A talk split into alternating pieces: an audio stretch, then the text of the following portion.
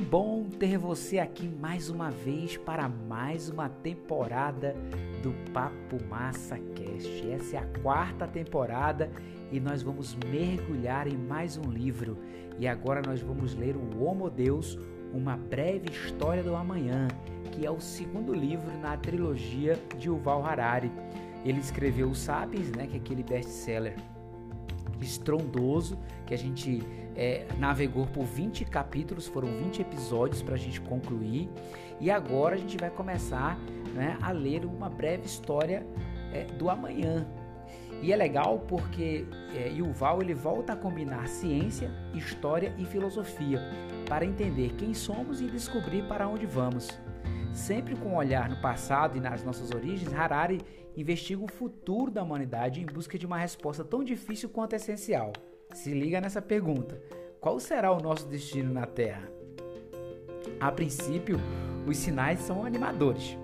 Depois de séculos é, combatendo a fome, vivemos um momento único em que, a despeito de não ter sido completamente erradicada, é, hoje morre-se muito mais de obesidade do que por inanição.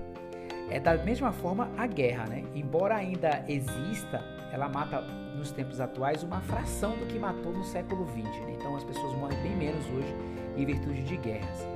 E outra coisa, com o avanço da genética, teremos humanos cada vez mais saudáveis e uma expectativa de vida cada vez maior. Segundo algumas previsões, a própria ideia de morte pode estar com os dias contados. Imagina só, galera. Todavia, Quais são as implicações éticas dessas mudanças?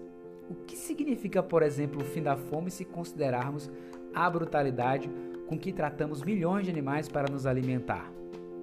As modificações genéticas estarão disponíveis para toda a população ou contaremos com uma elite biológica capaz de feitos impossíveis aos demais? O que representará a existência de uma inteligência artificial que gerencia aspectos cada vez mais relevantes da vida e da sociedade. No mundo dominado por algoritmos, até que ponto o livre-arbítrio será importante para as futuras gerações? A partir de uma visão absolutamente original de nossa história, Harari responde a essas perguntas combinando pesquisas de ponta e os mais recentes avanços científicos a sua conhecida capacidade de observar o passado de uma maneira inteiramente nova. Assim, descobrir os próximos passos da evolução humana será também redescobrir quem fomos e que caminhos tomamos para chegar até aqui. Gente, vai ser muito legal. Eu espero que você continue conosco. É, neste episódio de hoje, eu vou começar a ler também é, a agenda humana. É importante você entender que nesse livro, antes de a gente chegar na primeira parte dele, que está lá na página 79, é, nós vamos ler a nova agenda humana. E a, essa nova agenda humana eu vou, eu vou dividir ela pelo menos em três episódios, porque é muito grande, são aproximadamente 67 páginas para ler e aí vai ficar muito longo o episódio, então eu vou, eu vou partir a nova agenda humana em, em, em algumas partes ali, ou três ou quatro partes, para a gente começar de fato a primeira parte do livro, beleza? Mas vamos deixar de conversa e vamos começar a ler a nova agenda humana. E fica comigo porque são só é, 11 capítulos esse livro. Claro, são densos, são longos, mas são 11 capítulos. É muito mais curto do que o livro Sapiens. Partiu? Vamos deixar de conversa? Simbora!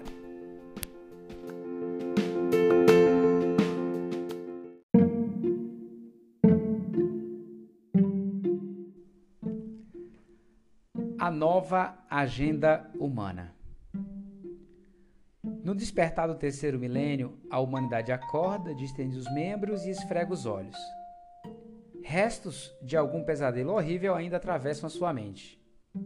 Abrindo aspas, havia algo como arame farpado e nuvens enormes em forma de cogumelo. Ah! Bem, foi apenas um sonho ruim. Fecha aspas. A humanidade vai até o banheiro, lava o rosto, examina as rugas diante do espelho, prepara uma xícara de café e abre o jornal. E, entre aspas, está lá. O que será que nos espera hoje? Durante milhares de anos, a resposta a essa questão não se alterou. Os mesmos três problemas preocupavam as pessoas da China do século XX, da Índia medieval e do Antigo Egito. Fome, pestes e guerra sempre estiveram entre as principais dificuldades enfrentadas. Geração após geração, os humanos rezaram para todos os anjos, deuses e santos e inventaram um sem número de ferramentas, instituições e sistemas sociais, mas seguem morrendo aos milhões de inanição, epidemias e violência. Muitos pensadores e profetas concluíram que a fome, a peste e a guerra deviam fazer parte do plano cósmico de Deus ou de nossa natureza imperfeita, e nada a não ser o fim dos tempos nos livraria delas. Mas, no alvorecer do terceiro milênio, a humanidade chegou a uma incrível constatação. A maior parte das pessoas raramente pensa sobre isso, porém, nas últimas poucas décadas, demos um jeito de controlar a fome, as pestes e a guerra. É evidente que esses problemas não foram completamente resolvidos. No entanto, foram transformados de forças incompreensíveis e incontroláveis da natureza em desafios que podem ser enfrentados. Não precisamos rezar para nenhum Deus ou santo para que nos salvem deles. Sabemos bem o que precisa ser feito para evitar a fome, as pestes e a guerra, e geralmente somos bem-sucedido ao fazê-lo. É verdade que ainda se verificam fracassos dignos de nota, mas quando deparamos com ele, não mais damos de ombros e dizemos: bem, é assim que as coisas funcionam em nosso mundo imperfeito, ou que seja feita a vontade de Deus. Sim, quando a fome, as pestes ou a guerra saem de nosso controle, costumamos achar que alguém deve ter se equivocado. Estabelecemos uma comissão de inquérito e prometemos que na próxima vez faremos melhor. E isso efetivamente funciona. Essas calamidades de fato acontecem cada vez com menos frequência. Pela primeira vez na história, Hoje morrem mais pessoas que comeram de mais do que de menos. Mais pessoas morrem de velhice do que de doenças infecciosas. E mais pessoas cometem suicídio do que todas as que somadas são mortas por soldados, terroristas e criminosos.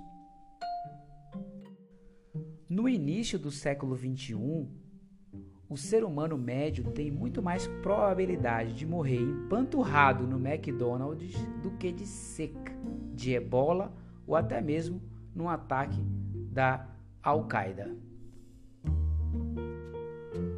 Por isso, apesar de presidentes, executivos e generais ainda terem as suas agendas preenchidas por crises econômicas e, conflitos militares, na escala cósmica da história, o gênero humano pode erguer os olhos e começar a perscrutar novos horizontes.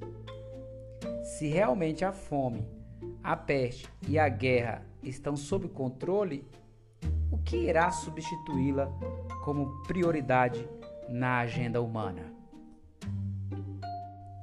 Como bombeiros em um mundo sem incêndios, o gênero humano no início do século XXI deve fazer a si mesmo uma pergunta sem precedente: O que vamos fazer conosco?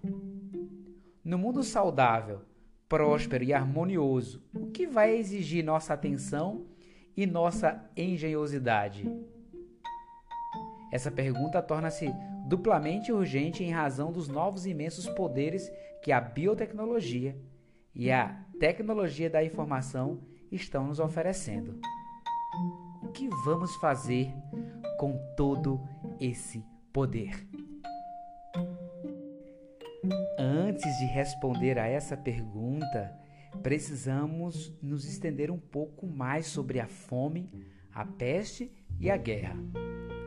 A informação de que as controlamos pode chocar muitas pessoas, para quem essa alegação pode soar ultrajante, extremamente ingênua ou até mesmo, ou talvez, insensível. E quanto aos bilhões de pessoas que se sucateiam em suas vidas sobrevivendo com menos de 2 dólares por dia? E quanto à crise da AIDS na África ou as guerras que estão sendo travadas na Síria e no Iraque? Para abordar esses temas preocupantes, examinemos de perto o mundo do, do início do século XXI, antes de explorar a agenda humana para as próximas décadas.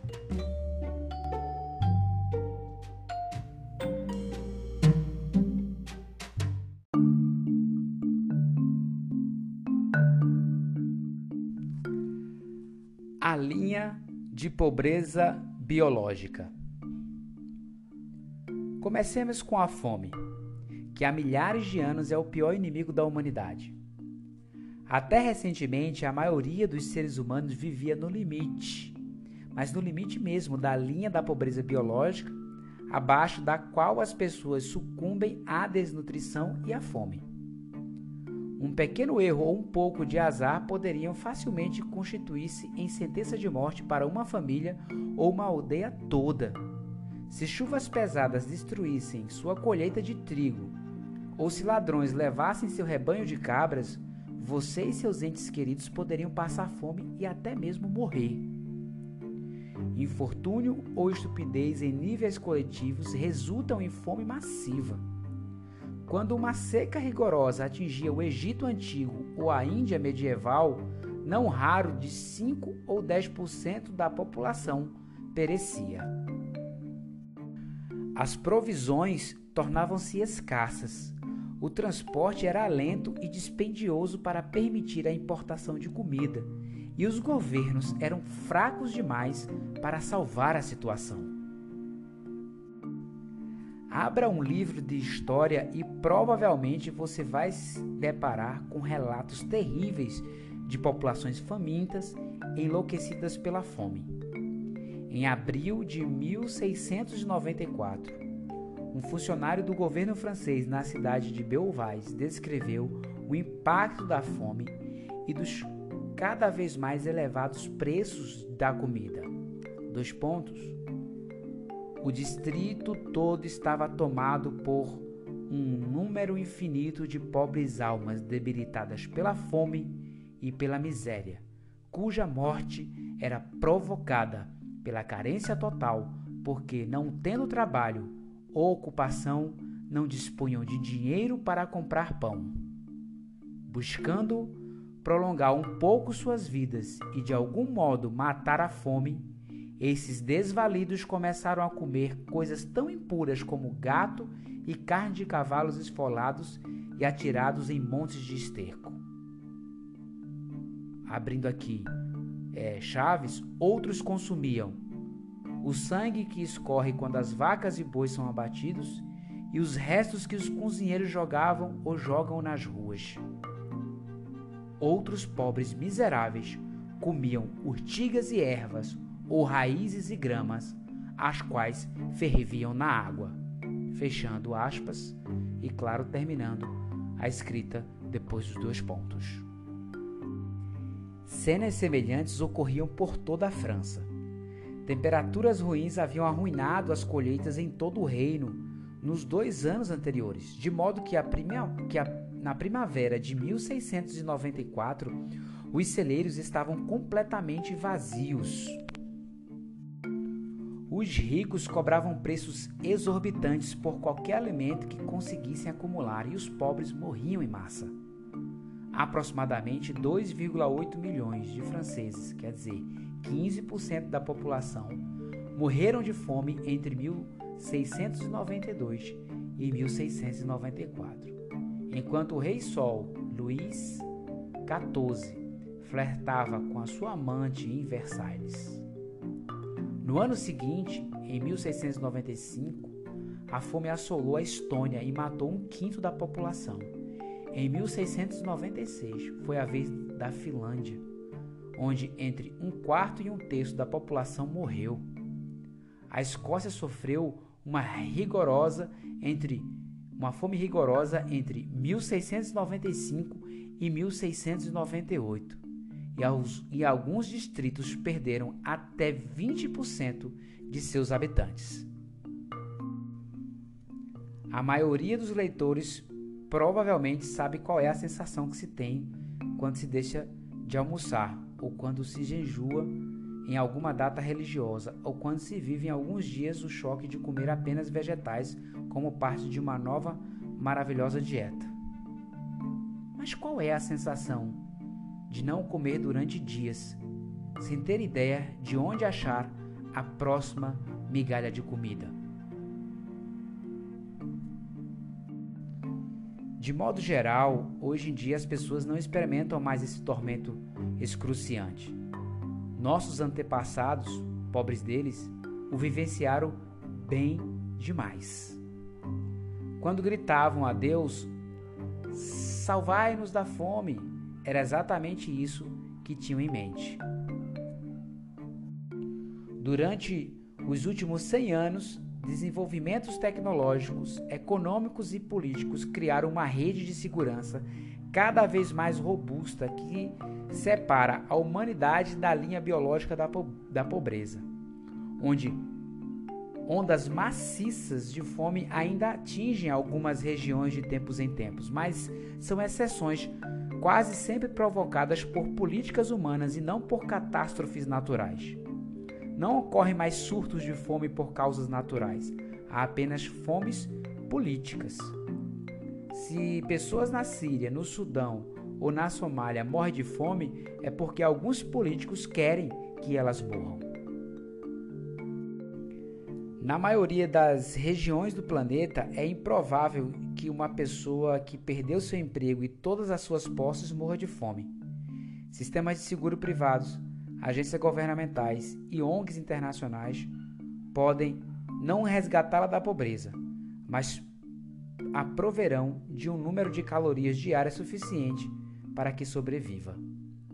Coletivamente, a rede global de comércio transforma secas e inundações em oportunidade de negócios e possibilita superar a escassez de alimentos de modo rápido e barato. Mesmo quando guerras, terremotos ou tsunamis devastam países inteiros, esforços internacionais para evitar a fome são geralmente bem-sucedidos. Embora centenas de milhões de pessoas ainda passem fome quase todos os dias, na maioria dos países o número de mortes por inanição é muito pequeno.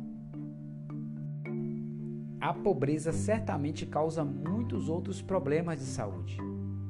E a má nutrição reduz a expectativa de vida até mesmo nos países mais ricos.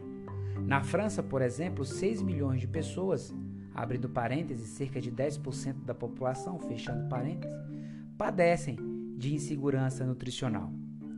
Acordam cada manhã sem saber se terão algo para comer no almoço Frequentemente, vão dormir com fome.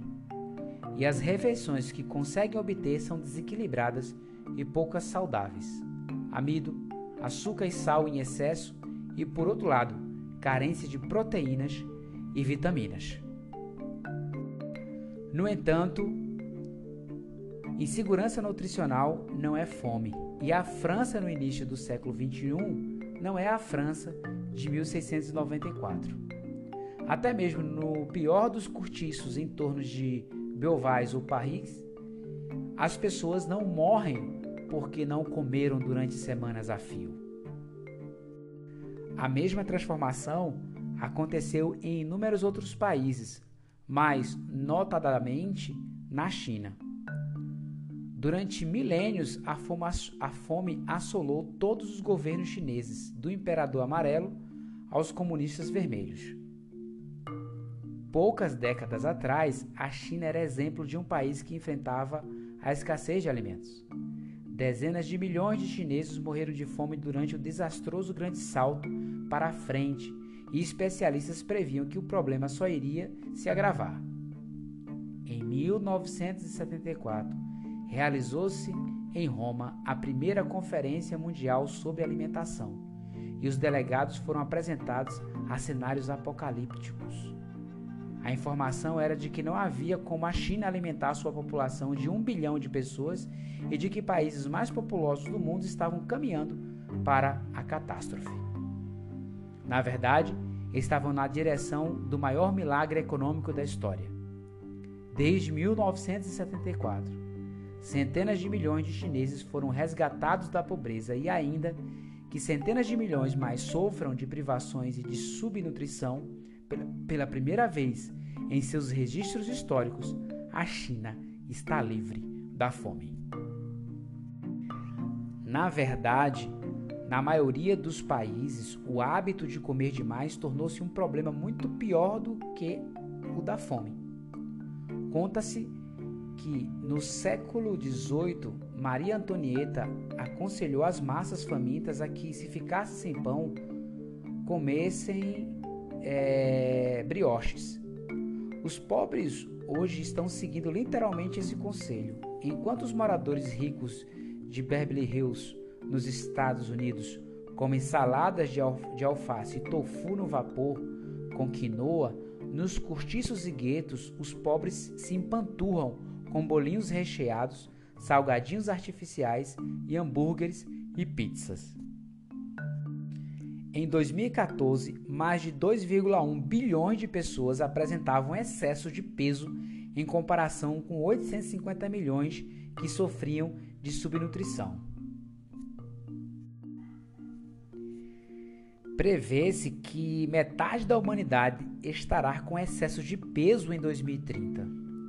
Em 2010, fome e subnutrição combinadas mataram cerca de um milhão de pessoas, enquanto a obesidade matou 3 milhões.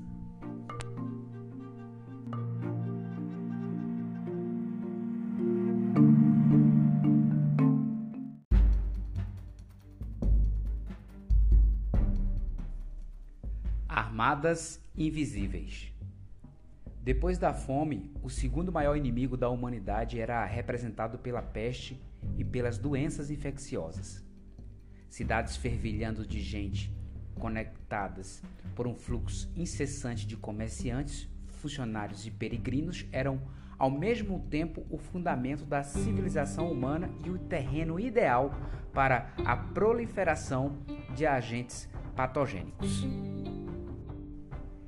Em consequência, as pessoas na antiga Antenas ou na Florência medieval viviam suas vidas conscientes de que poderiam adoecer e morrer em dias, ou que subitamente poderiam irromper uma epidemia e destruir toda a sua família numa única investida.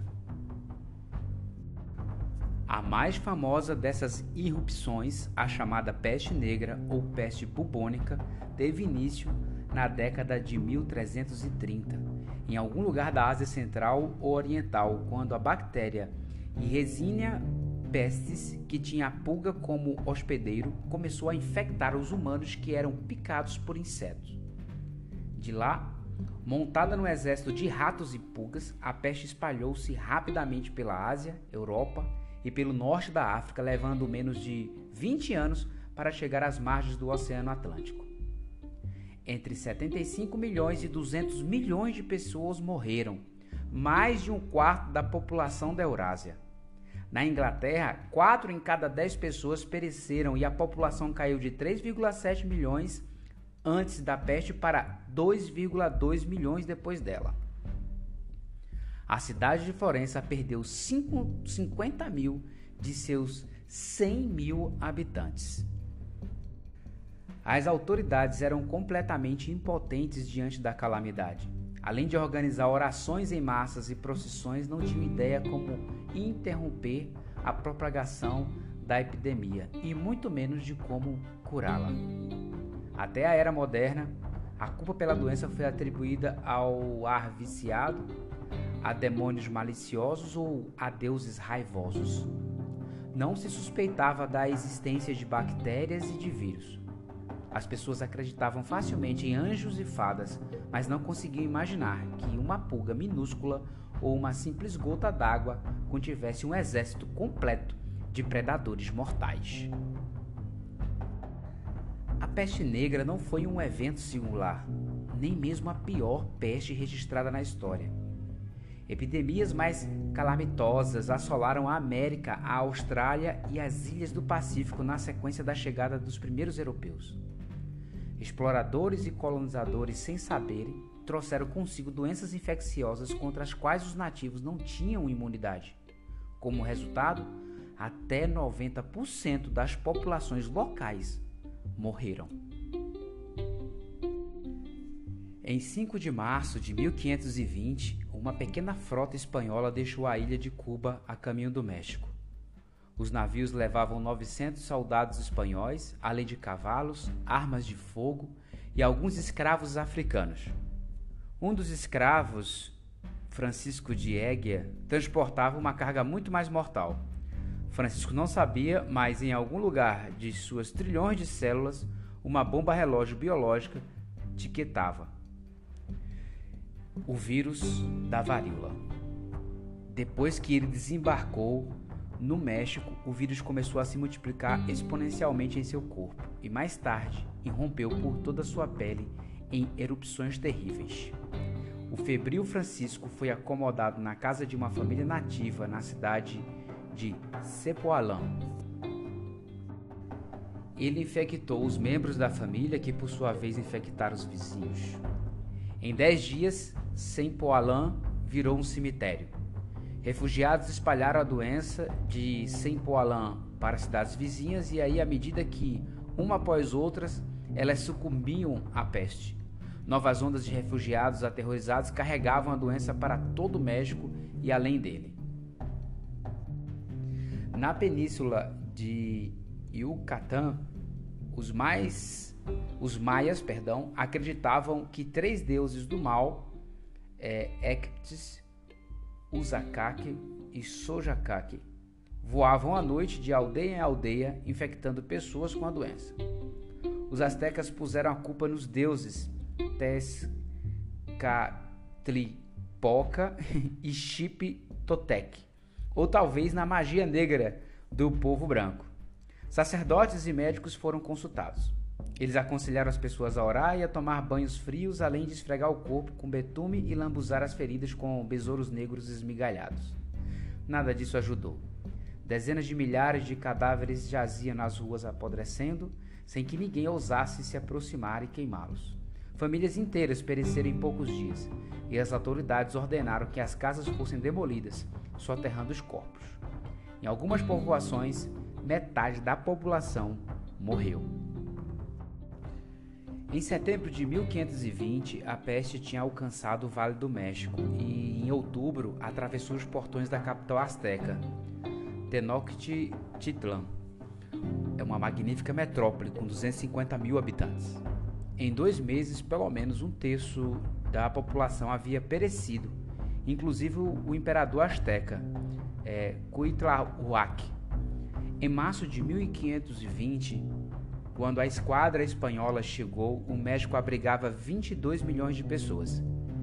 Em dezembro do mesmo ano, apenas 14 milhões ainda estavam vivas. A varíola foi apenas o primeiro golpe.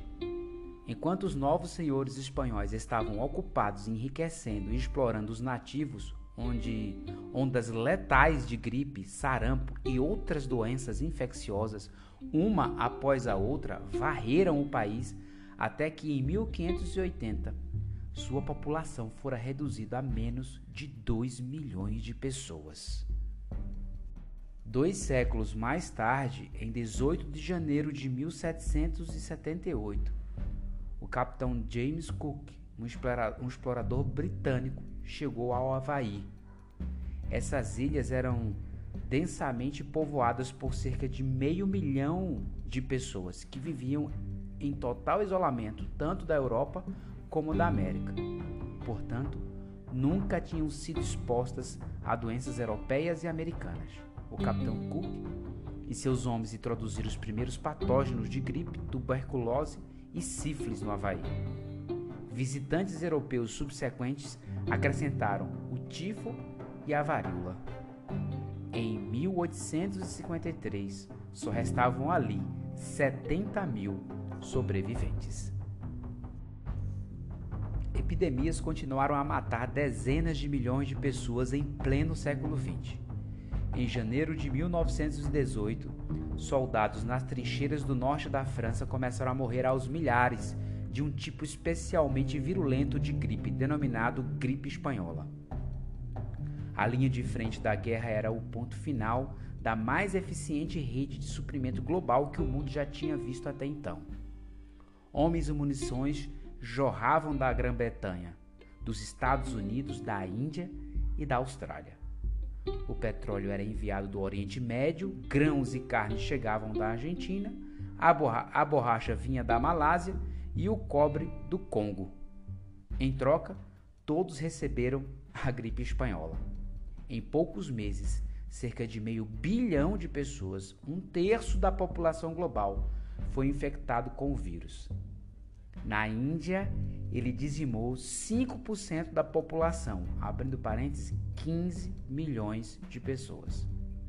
Na ilha do Tahiti, 14% dos habitantes morreram. Em Samoa, 20%. Nas minas de cobre do Congo, um em cada cinco trabalhadores pereceu. No total, a pandemia matou entre 50 milhões e 100 milhões de pessoas em menos de um ano. A Primeira Guerra Mundial matou 40 milhões de 1914 a 1918. Além desses tsunamis epidêmicos que atingiram o gênero humano a cada poucas décadas, houve ondas menores, porém mais regulares, de doenças infecciosas que todo ano matavam milhões. Crianças com baixa imunidade eram particularmente suscetíveis, daí a frequência designação de doenças infantis. Até o início do século XX, cerca de um terço das crianças morria de uma combinação de destruição e doença.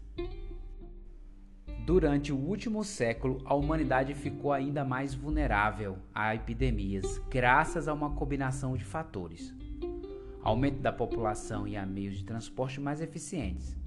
Uma metrópole moderna como Tóquio ou, Kinka, ou Kinshasa, ou Kinshasa oferece aos patógenos um terreno de caça mais rico do que a Florença medieval ou a Tenochtitlan de 1520. E a rede global de transportes é hoje mais eficiente do que em 1918. Um vírus espanhol pode chegar ao Congo ou Tahiti em menos de 24 horas. Seria de esperar, portanto, que vivêssemos no inferno epidemiológico, com sucessivas pragas letais. No entanto, tanto a incidência como o impacto das epidemias é, decresceram dramaticamente nas últimas décadas. Particularmente, a mortalidade infantil global é a mais baixa de todos os tempos. Menos de 5% das crianças morrem antes de chegar à idade adulta. No mundo desenvolvido, a taxa é de menos de 1%. Esse milagre se deve às conquistas sem precedentes da medicina no século XX, que nos proveu de vacinas e antibióticos com higiene e infraestrutura médica muito melhores. Por exemplo, uma campanha global de vacinação antivarílica foi tão bem sucedida que em 1979 a Organização Mundial da Saúde, OMS, declarou que a humanidade tinha vencido e que a varíola fora erradicada. Foi a primeira epidemia que os humanos conseguiram varrer da face da Terra. Em 1967, a varíola havia infectado 15 milhões de pessoas e matado 2 milhões mas em 2014 não houve uma única pessoa infectada ou morta por essa doença. A vitória foi tão completa que a OMS já parou de promover a vacinação contra a varíola. De tempos em tempos ficamos alarmados com a irrupção de uma nova praga potencial, como a Síndrome Respiratória Aguda Grave, na sigla em inglês SARS, em 2002-3 a gripe aviária em 2005, a gripe suína em 2009-10 e o ebola em 2014. Mas, graças a contramedidas eficientes, esses incidentes resultaram até agora um número comparativamente menor de vítimas. A SARS, por exemplo, suscitou de início temores de uma nova peste negra, mas provocou a morte de menos de mil pessoas no mundo inteiro. A irrupção do ebola na África Ocidental pareceu a princípio uma espiral fora de controle. Em 26 de setembro de 2014, a OMS descreveu como a mais grave emergência na saúde pública vista em tempos modernos. Contudo, no início de 2015, a epidemia tinha sido refreada e em janeiro de 2016, a OMS a declarou erradicada. O ebola infectou 30 mil pessoas e matou 11 mil. Causou enormes perdas econômicas em toda a África Ocidental e enviou ondas de choque de ansiedade para o mundo, mas não se espalhou além daquela região da África e sua taxa letal não chegou nem de longe à escala da gripe espanhola ou da epidemia da varíola mexicana. Até a tragédia da AIDS, aparentemente o maior fracasso da medicina nas últimas décadas, pode ser vista como um sinal de progresso. Desde as suas primeiras irrupção, é, no início da década de 1980, mais de 30 milhões de pessoas morreram de AIDS e mais dezenas de milhões sofreram debilitação físicas e danos psicológicos. Essa epidemia foi difícil de entender e de tratar por ser uma doença singularmente tortuosa. Enquanto uma pessoa infectada com o vírus da varíola morre em alguns dias, um paciente HIV positivo pode parecer perfeitamente saudável durante semanas e meses e continuar infectando outros sem saber. Além disso, o próprio vírus HIV não mata. Em vez disso, destrói o sistema imunológico e, em decorrência, expõe o paciente a inúmeras outras doenças. São as doenças secundárias que efetivamente matam as vítimas da AIDS. Em consequência, quando essa síndrome começou a se espalhar, foi especialmente difícil compreender o que estava acontecendo. Em 1981, quando dois pacientes que foram admitidos no hospital em Nova York, um estava ostensivamente morrendo de pneumonia e o outro de câncer, nada evidenciava que ambos eram vítimas do vírus HIV que pode tê-los infectado com meses, com meses ou até mesmo anos de antecedência. No entanto, apesar dessas dificuldades, depois que a comunidade médica tomou ciência do novo e misterioso mal, só levou dois anos para que os cientistas o identificassem, compreendessem como o vírus se disseminava e, surgi, e surgissem meios efetivos de desacelerar a epidemia. Mais 10 anos e os novos medicamentos fizeram com que a AIDS se transformasse passando de uma sentença de morte para uma condição crônica, abrindo parênteses, ao menos para aqueles saudáveis o bastante para serem tratados, fecha parênteses. O que teria acontecido se a AIDS tivesse eclodido em 1581 e não em 1981? Muito provavelmente ninguém naquela época teria imaginado o que causava a epidemia, mas como se transmitia de uma pessoa para outra ou como poderia ser detida, abrindo parênteses, muito menos como curá-la, fechando parênteses. Em tais condições, essa síndrome poderia ter matado proporções muito maiores da raça humana, igualando e talvez até superando a peste negra. Apesar do horrendo dano causado pela AIDS e a despeito dos milhões que morrem a cada ano de doenças infecciosas há muito estabelecidas, como a malária as epidemias, representam uma ameaça muito menor à saúde do homem do que representaram no milênio anterior. A imensa maioria das pessoas morre de enfermidades não infecciosas, como o câncer e doenças cardiovasculares ou simplesmente de velhice. Abrindo parênteses, a propósito, o câncer e as doenças cardiovasculares não são, é claro, doenças novas. Elas remontam à antiguidade. No passado, contudo, era relativamente reduzido o número de pessoas que viviam tempo bastante para morrer por causas delas. Fechando parênteses. Muitos temem que essa vitória seja apenas temporária e que algum primo desconhecido da peste negra esteja nos aguardando na próxima esquina. Ninguém pode assegurar que pragas não tornarão a acontecer, mas há boas razões para acreditar que na corrida armamentista entre médicos e germes, os médicos estão na frente.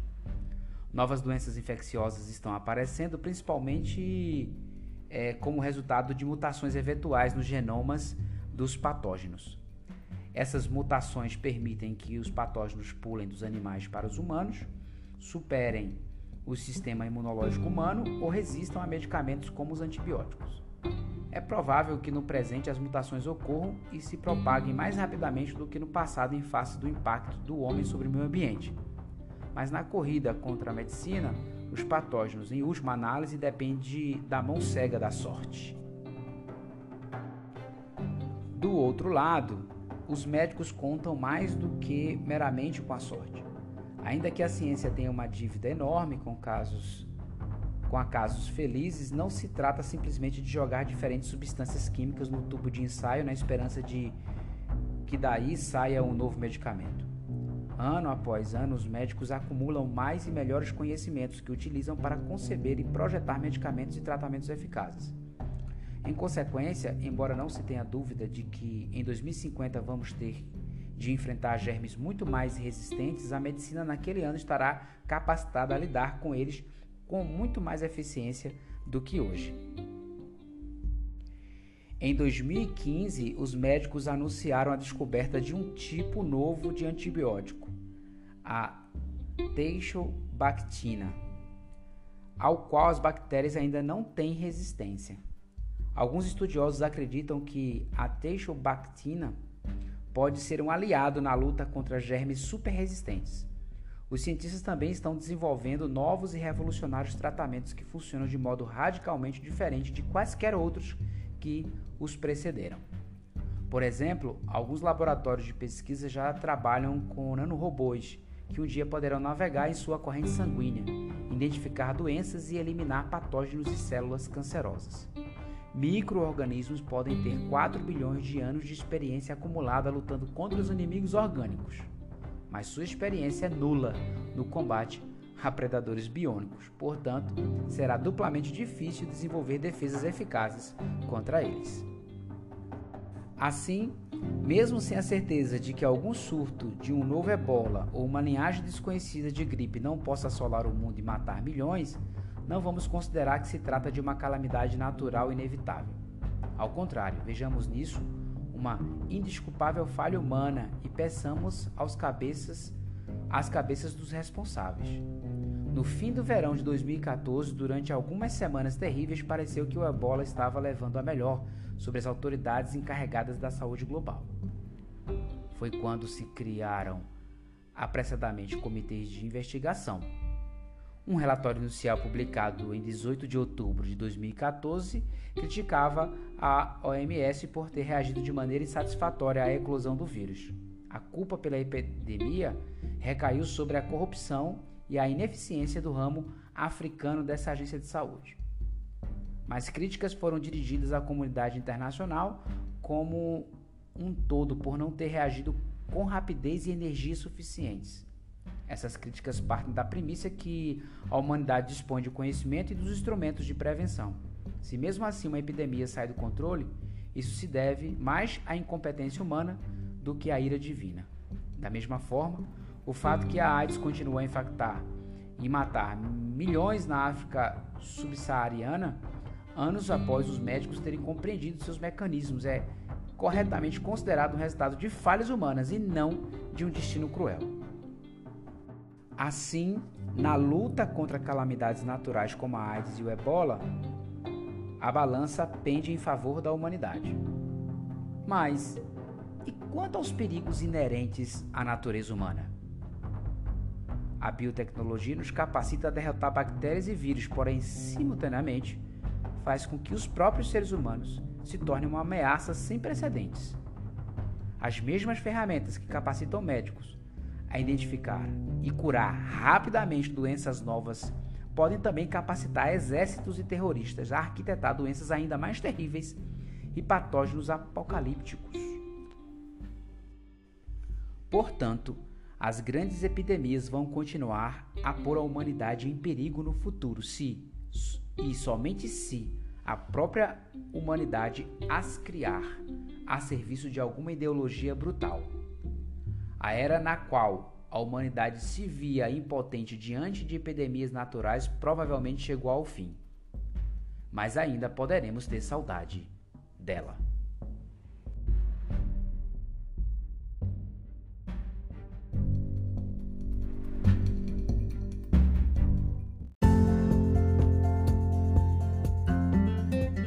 como falei no início deste episódio, nós vamos dividir, partir ali basicamente em quatro partes a, a nova agenda humana, porque realmente é bem extenso para que a gente possa, eu diria assim, começar realmente o livro propriamente dito, mas já estamos dentro do livro, né? Porque Yuval aqui ele resolve fazer, é, eu diria assim, um resumão é, da história, é, meio que puxando algumas coisas lá do Sapiens e explorando mais algumas outras que nós precisamos ter atenção para que a gente de fato possa começar o livro ali é, seguindo um raciocínio é, para o futuro, beleza? É, quero te agradecer. É, quero agradecer a sua audiência, a paciência de ficar sempre por aqui, de poder compartilhar. Muitos têm compartilhado o podcast, o Papo Massa Cast. Eu fico muito feliz realmente com isso. E, claro, não posso deixar de agradecer a todos que estão no Brasil, em qualquer lugar do país, aqui ouvindo o Papo Massa Cast, como também a todos aqueles que estão nos Estados Unidos, em Portugal, na França, é, em Senegal, em Moçambique, aqueles que estão na Rússia, que me ouvem por lá, os brasileiros, é, os, também, que, os que estão também na Polônia, eu agradeço bastante a audiência de vocês, tá bom? É, eu sempre acompanho por onde que as pessoas estão ouvindo e eu tenho recebido aqui no meu relatório ouvintes de todo lugar ali, de toda parte do mundo e eu fico muito feliz com essa com essa coisa, né, de você levar informação e alcançar pessoas tão distantes, beleza? Essa é a proposta do Papo Massa Cast. Um beijo, um grande abraço e até o próximo episódio na continuação da Agenda Humana, na parte 2. Tchau, tchau! Thank you.